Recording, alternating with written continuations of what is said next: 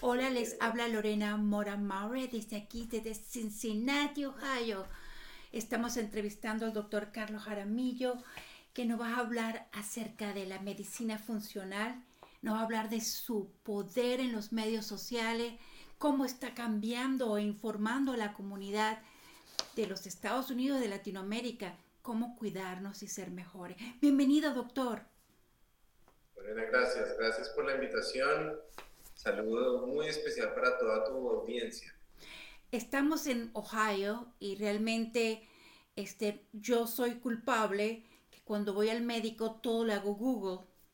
¿Cómo usted ha podido navegar tonta información relacionada con la salud en estos momentos? Que todo el mundo está buscando la píldora mágica. Cuénteme un poco sobre eso. Bueno, Google es muy útil o muy peligroso. Eh, uno busca en Google cualquier síntoma que uno tenga y le quedan tres días de vida. A todos, uno hace cualquier búsqueda y uno dice, no, me morí, porque todo, todo lo agrava. Llevar información en salud no es, no es fácil, porque mm, siempre, o sea, siempre vas a estar dispuesto a un montón de oposiciones, vas a estar dispuesto a un montón, un centenar de críticas, vas a estar dispuesto a un montón de cuestionamientos. Y eso para una mente que no está preparada eh, es muy difícil. Y te lo digo, cuando digo una mente no preparada, no digo otros que tienen una mente no preparada. No, yo durante mucho tiempo tuve una mente no preparada. Y me costaba mucho. A pesar de que yo quería compartir lo que yo estaba convencido, pues había quienes no les gustaba. O había quien pensaba diferente y me atacaban y criticaban y señalaban y juzgaban y se burlaban. Pero a la larga Mm, yo no soy un médico teórico. Yo veo pacientes y, no dejo de atenderlos. Y yo comparto de lo que leo, de lo que investigo, de lo que voy poniendo en práctica y de lo que voy viendo resultados. Yo no hablo de, de, teoría de, es que en el estudio fulanito dijo que, y en el otro estudio fulanito dijo que, y en el otro estudio... Yo voy y miro el estudio y después voy y lo miro en los seres humanos a quienes yo atiendo a ver si eso de verdad pasa o si no. Yo valido. Y eso es de lo que comparto. Comparto de mi, de mi investigación combinada con mi experiencia. Y yo creo que eso es lo que trae la sabiduría. El conocimiento más la sensibilidad. Y la sensibilidad la dan los pacientes. Yo siento, doctor, que cuando uno va al médico, uno termina un poco complicado. Yo siento que cuando veo sus videos, usted está digiriendo la información de una forma más clara, más precisa para que la gente se eduque de otra forma, porque uno va al médico, como dice usted, los exámenes, no sé qué, la creatina, yo que soy prediabética, tengo que estar pendiente de todo. Entonces yo siento que viendo sus videos es como información al alcance eh, a la persona del día a día, ¿cierto? Es que yo creo que parte, yo no soy ni, ni mejor ni peor que nadie pero yo creo que yo, por lo menos en el habla hispana, me dediqué a hacer algo y fue traer la medicina de allá, acá. A no creer que porque tú eres periodista, no puedes entender la medicina. Yo digo, pero si yo el día uno de mi facultad de medicina no era ni periodista, ni nada, era un bachiller más, con una intención de aprender. Y eso es una capacidad que yo tenía y es una capacidad que tienes tú. Así como yo mañana puedo aprender a ser astronauta, ser ingeniero de cohetes, mañana puedo aprender a ser piloto, mañana puedo aprender a ser arquitecto. Yo tengo la capacidad. ¿Qué pasa si yo te explico lo que tú como periodista necesitas saber para ti las herramientas que tú necesitas saber para ti. Te lo digo de una manera científica, pero con el nivel de profundidad que tú necesitas para que se te vuelva algo comprensible y algo útil. Intentemos. Y lo empecé a intentar y funcionó. Y lo sigo haciendo. Yo no soy ni más inteligente que nadie, ni más bonito que nadie, nada. Simplemente, simplemente creo que he aprendido la habilidad de saber desarrollar una herramienta de comunicación acertada para poder explicar tanto a los médicos cuando es necesario a los médicos, a los nutricionistas cuando es necesario a los nutricionistas, pero también al público general. Y cada uno con el nivel de profundidad que se merece. Bueno, doctor, lograr esto en, una sociedad, en un mundo que está lleno de tanta información, yo creo que la credibilidad es lo primero, ¿verdad? Que uno busca.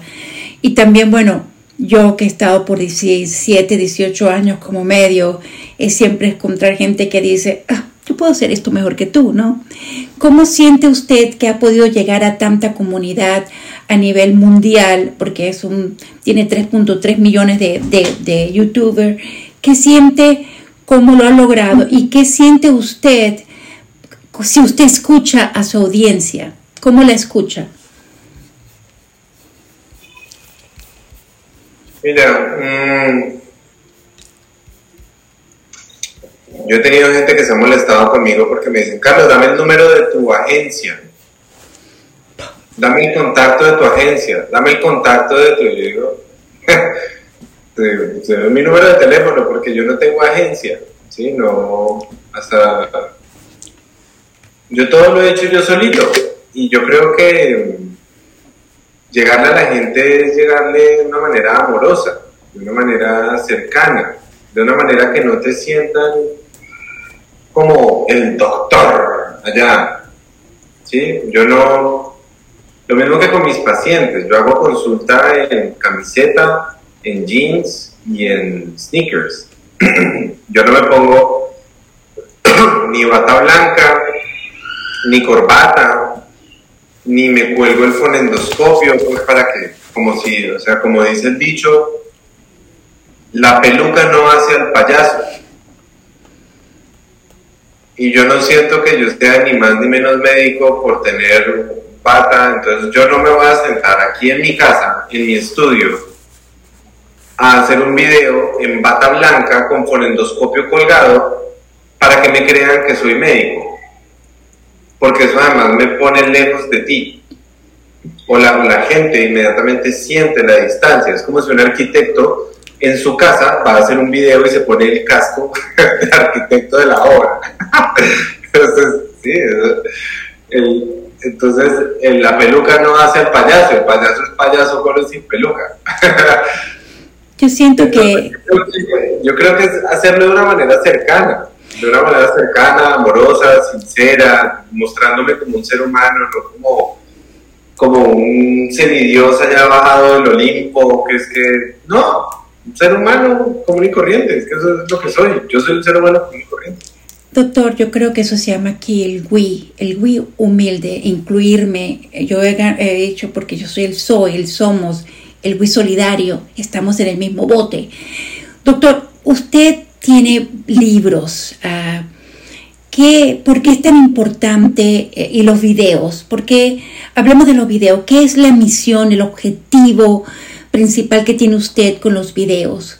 Eh, cambiar, hacernos este, más que tomemos cargo de nuestra salud. ¿Qué siente usted? ¿Cuál es su misión principal con los videos? Mira, mi misión en mi trabajo como médico, en mi consultorio, dictando conferencias por todo el mundo, con mis videos, con mis libros, es contarte parte de lo que yo he aprendido, de lo que he puesto en práctica y que me han funcionado como una herramienta. Pero a la larga, más allá de eso, es decirte, mira, esto, esto puede ser un proceso, pero lo más importante es decirte, ¿tú quieres ver cambios en salud? Yo te estoy explicando un camino. Hay muchos, hay quienes dirán que lo que yo explico no es y que es todo lo contrario. Hay muchos. Pero el mayor potencial de salud que tienen los seres humanos lo tenemos cada uno de nosotros. Mi salud no depende ni de mi Dios ni de mi doctor. Y no estoy ridiculizando a Dios. Solo que no le estoy poniendo la carga que muchas veces la gente le pone. Sí. Diosito, haz que me den ganas de ir al gimnasio. Digo, no me digas. Pero no depende de mi doctor. Mi doctor es mi guía. Mi doctor es quien me orienta, es quien me diagnostica, es quien me acompaña. Pero mi salud no depende de mi doctor. Mi salud depende de mí. Yo soy quien toma las decisiones de mi salud. Tú puedes ser el director técnico que me orienta, pero yo soy el que juega todos los días. Yo soy el que está aquí en la cancha metido jugando todos los días. Yo soy. Y eso es lo que yo le enseño a la gente. Digo, mira, cuando tú tomas decisiones sobre tu salud, te voy a mostrar una posibilidad con la que he visto mucha gente mejorarse. Pero la decisión de hacerlo es tuya. Pero te quiero contar que cuando lo haces, funciona. Y lo he visto con miles y miles de personas del mundo entero. Porque ya no son los miles. Yo he vendido, sé, 500, 600 mil libros en total. Bueno, la editorial. Y me encuentro gente en el mundo entero que me dicen, hey Jaramillo, ¿tú eres Jaramillo, cierto? Sí. Yo hice A, B y C y yo hice tal, tal, tal y se me quitó X. Bien, bien. Nadie me había dicho que yo lo podía hacer y yo nunca lo, nunca lo vi, nunca lo conocí, no he sido su médico, no le he cobrado una sola consulta, no hemos hablado una sola vez y ahí digo, ahí está el trabajo hecho. Ese, de eso se trata. Doctor. De llevar más salud a tu almohada, a tu comedor. Nosotros crecimos, tú hablas de, de conocer la raíz de la enfermedad, ¿verdad? Y este, saber el por qué nos enfermamos pero muchos de nosotros los inmigrantes ya acá nos olvidamos de nuestras raíces y encontramos comida nueva, comida de fácil acceso.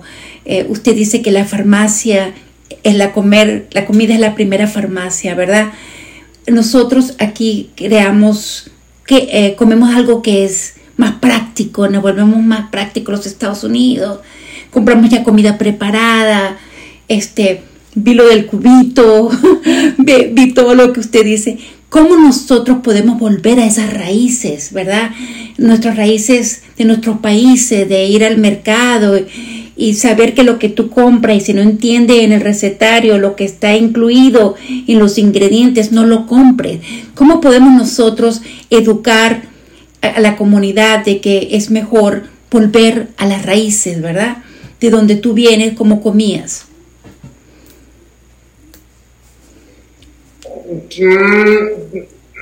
Yo creo que más que la raíz de tu país, es a la raíz como humanos. Es a la raíz de comer comida fresca. La gente a veces se preocupa mucho y dice pues que es que vivir en Estados Unidos es terrible porque la comida es terrible. Y dicen, es que hasta el agua engorda. La comida que tú estás comprando es la que te tiene enfermo, la que a los seres humanos nos encanta culpar a los demás por las decisiones que nosotros tomamos. Entonces, doctor, es que mi hijo no hace sino comer paquetes todo el día. Le digo, sí, ¿quién se los compra? No, pues sí, doctor, no, pues nada, o sea, no me vengas con ese cuento. Comer en Estados Unidos es quizás el país donde se puede comer mejor comida, más saludable de todo el mundo, de todos los lugares del mundo donde yo vivo. Yo vengo de un país tropical donde se consigue de todo, donde todo. Y uno dice, no puede ser. Sí. Sí. Pero sabes qué? Negociamos las prioridades. Entonces yo te digo, Lorena, eh, necesito reunirme contigo, nos podemos ver mañana a las 7 de la mañana y tú en tu cabeza tú dices, esa es mi hora de entrenar. Sí, Carlos, tranquilo, sí. No, yo tenía otra cosita para hacer, pero nos vemos. Acabaste de negociar lo primordial de tu vida.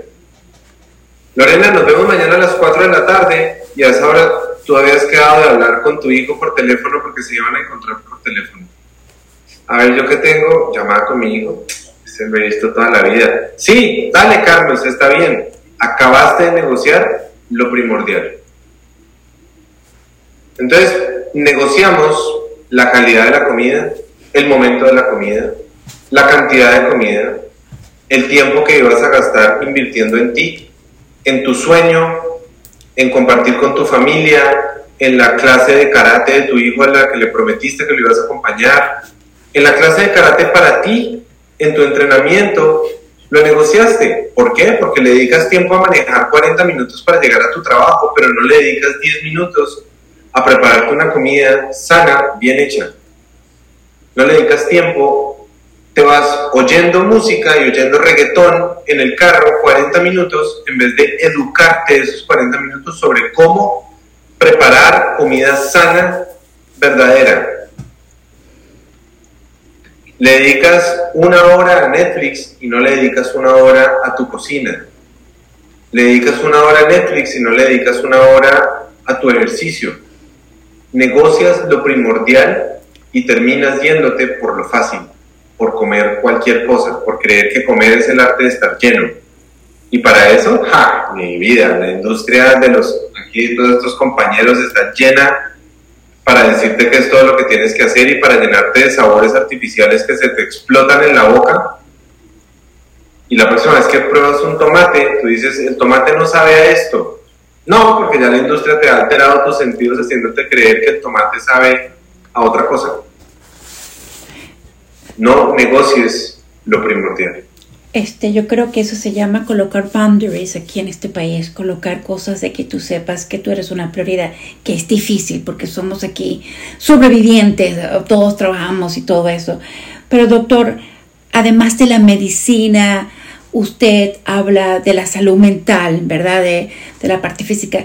Vivimos en tiempos muy complicados. Yo tengo eh, personas que están angustiadas por el cambio climático, están en, la, la post, la pandemia, eh, este, la situación mundial, ¿verdad? Las guerras. Yo creo que este, es difícil buscar una forma de protegernos de tanta mala noticia, ¿verdad?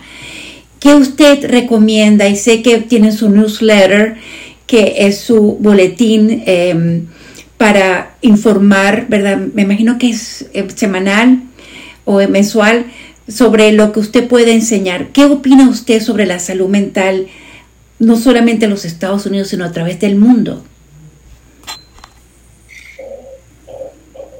La salud mental es un problema gravísimo, gravísimo.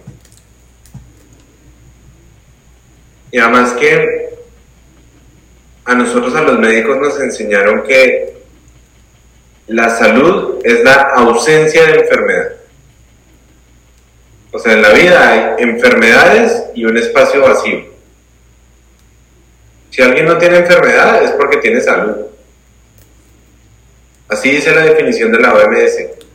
Salud es la ausencia de síntomas y enfermedad y un estado completo de bienestar físico, social y mental. no, pues imposible. La salud entonces creemos que salud mental es solamente tener esquizofrenia, ansiedad, pánico, depresión.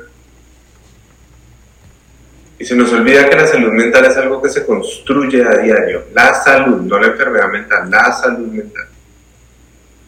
Durante siglos la salud mental fue mm, manejada o gestionada por las iglesias, manipulada por las iglesias y por las religiones y por las creencias. Y de alguna manera iban llevando a la gente. Hoy en día es muy poca la gente que tiene prácticas religiosas. Es más la minoría que, aún continúa con las prácticas religiosas. Y la, y la salud mental se ha vuelto algo del azar. Es, es que yo soy así, esa es mi personalidad, eso es lo que yo soy. Yo le digo a la gente, mira que no hay cosa tal, tú te has vuelto así, tú elegiste volverte así, elegiste ser una persona miedosa, angustiada, con rabia, con desesperanza, porque nadie te enseñó a gestionar tus emociones, nadie te enseñó a gestionar tus creencias, nadie te enseñó a que tus creencias son tuyas y las mías son mías. Nadie te enseñó a hacerte responsable de tus actos y de tus consecuencias. Nadie te enseñó a dejar de usar el dedo para el frente para estar señalando con culpa a todo el mundo en vez de mirar para adentro y gestionarme a mí lo que a mí me compete, que es mi vida y mi creación de la realidad. Tú ahorita decías, mi hija vive angustiada por el cambio climático. Eso es perder el tiempo. Bueno, ya se Porque yo puedo trabajar que a mí me compete y lo que está a mi alcance. Pero lo que no está a mi alcance, si yo sufro, yo tengo que recordar que todo lo que yo no soy capaz de aceptar es una limitación mental mía. Entonces cuando yo trabajo sobre decir la salud mental depende de mí y voy a trabajar sobre mi mente, sobre mis creencias, voy a leer, voy a aprender, voy a trabajar, voy a aprender a gestionarme, voy a estudiar filosofía, voy a estudiar diferentes caminos, no tiene que ser filosofía clásica, puedes de ir a leer a Platón si no quieres, no, pero puedes leer cosas que le permitan a la nutrición de tu mente y eso construye salud mental. No solamente me aleja o me puede sacar de la enfermedad, me ayuda a construir bienestar mental. Doctor, eh, ha sido la primera entrevista, creo que tenemos muchas, espero, en el futuro. ¿Usted cuántos videos tiene de, en YouTube por el momento? no tengo ni idea. Usted de pronto dice, voy a hablar hoy del agua y yo tomando aquí mi agua. Este, usted, eh, además de crear estos videos y tiene estas conferencias, que seguramente no va a venir nunca a Ohio, pero está bien, yo he aprendido a ser humilde por acá. ¿Por qué es tan importante crear ese, yo digo ese wellness, ¿verdad? Como ese bienestar de que es posible, ¿verdad? Lograr ese balance en la salud. Y yo pienso que es muy importante. Porque están, háblame un poco de esas conferencias que usted hace y háblame sobre los líderes, la visión Colombia que usted tiene. Se formó como coaching y liderazgo eh, líder. Mira, todo el mundo dice que es muy, es muy del modelo de aquí de Estados Unidos, esperar a que el gobierno haga todo por mí. Yo pago mis impuestos, yo soy un buen ciudadano, el gobierno tiene que hacer todo por mí. Y nos encanta criticar. Es que el sistema está dañado, es que el sistema no sirve, es que el sistema no me ayuda, es que el sistema, el sistema, el sistema. Yo digo, ¿quién es el sistema? El gobierno, un montón de gente con intereses, aquí en Estados Unidos o en cualquier país, un montón de gente con intereses económicos presionados por la industria farmacéutica, la industria de alimentos, que como les pagan tantos impuestos, los presionan y les dicen, tú vas a poner todo basado en lo que yo digo y como yo digo y como yo lo hago. Y no entendemos que el sistema, Lorena, somos tú y yo, y mi vecino de aquí al lado y tu vecino de al lado. El sistema son nuestros hogares, es nuestra mente. El sistema son nuestras decisiones. El sistema son nuestras elecciones.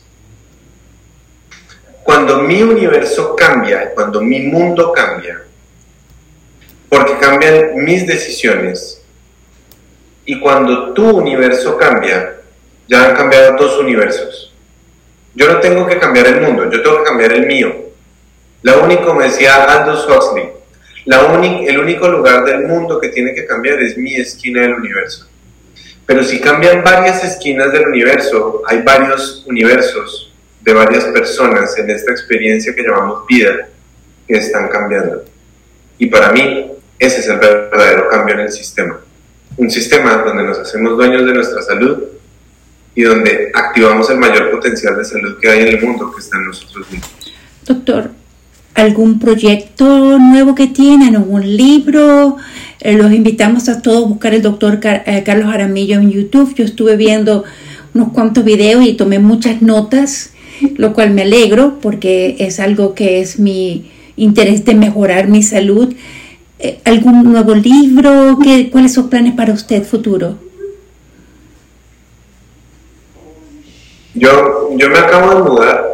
Mis planes en el futuro inmediato son estar mucho más tiempo con mi familia. Llevo unos años viajando mucho y estando, no voy a decir que muy lejos porque yo siempre me los llevaba para todos lados, pero ya mi hijo está en el colegio. Entonces quiero, un plan muy importante para mí es, es, es disfrutar mucho a mi familia.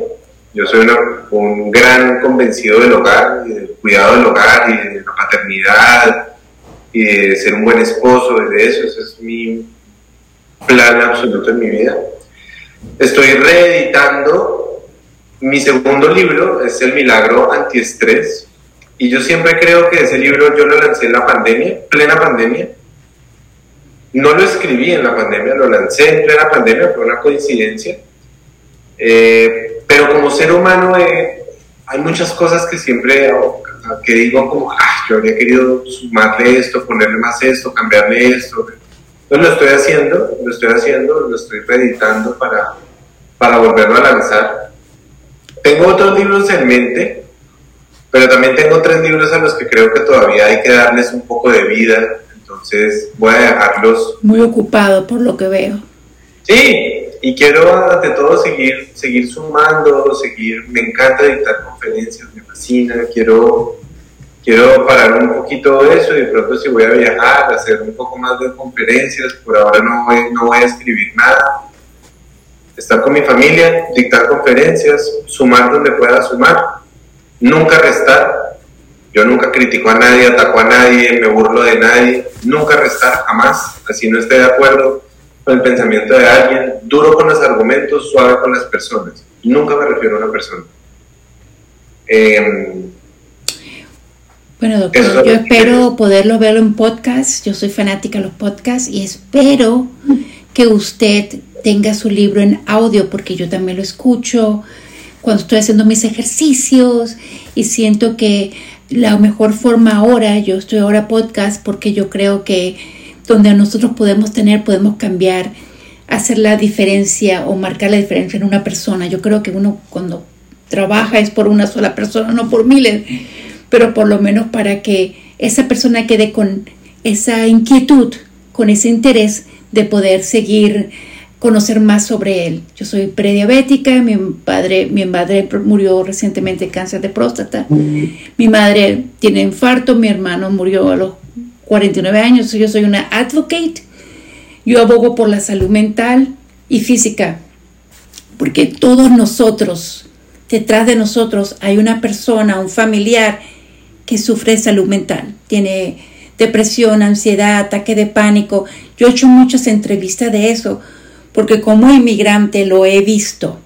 No hay soporte de familia, no hay soporte, hay un deseo de, de triunfar y surgir adelante y es muy duro. Entonces yo siento que espero escucharlo muy pronto en su podcast y yo creo que eso le abre para los que estamos lejos y que tenemos más acceso a los podcasts, sea usted el que nos guíe, el que nos informe, el que nos eduque acerca de cómo ser mejores con nuestro, con nuestro, con nuestro cuerpo, pues con nuestra salud.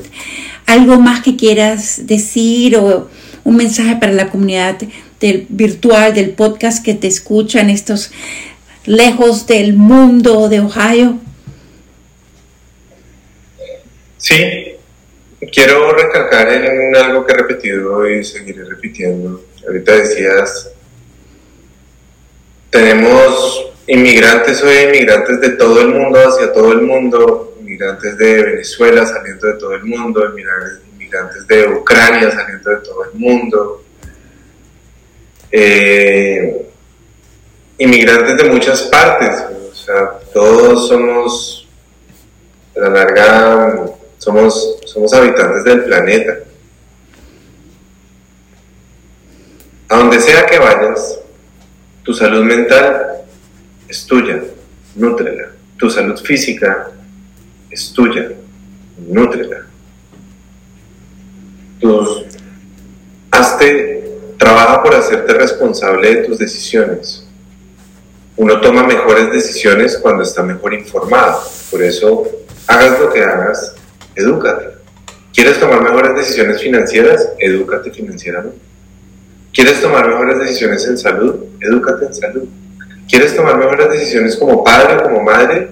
Edúcate en crianza. Toda esa información hoy está disponible y puedes buscar de todo, con la que te gusta, la que no te gusta, con la que estás de acuerdo, con la que no estás de acuerdo, no importa, busca. Aduéñate de tu vida, de tu vida, en todo para que cada día tomes decisiones más informado, más informada. Y con eso te vuelves dueño de tu vida y dejas de estar culpando a todo el mundo por, todo lo que te sucede y más bien me vuelvo responsable por mis acciones me vuelvo responsable por las consecuencias de mis acciones. Eso es lo que yo quiero. Muchísimas gracias, doctor. Aquí dicen que es Education is Power, el empoderar, educarnos, empoderarnos a tener control de nuestra vida y de nuestra voz.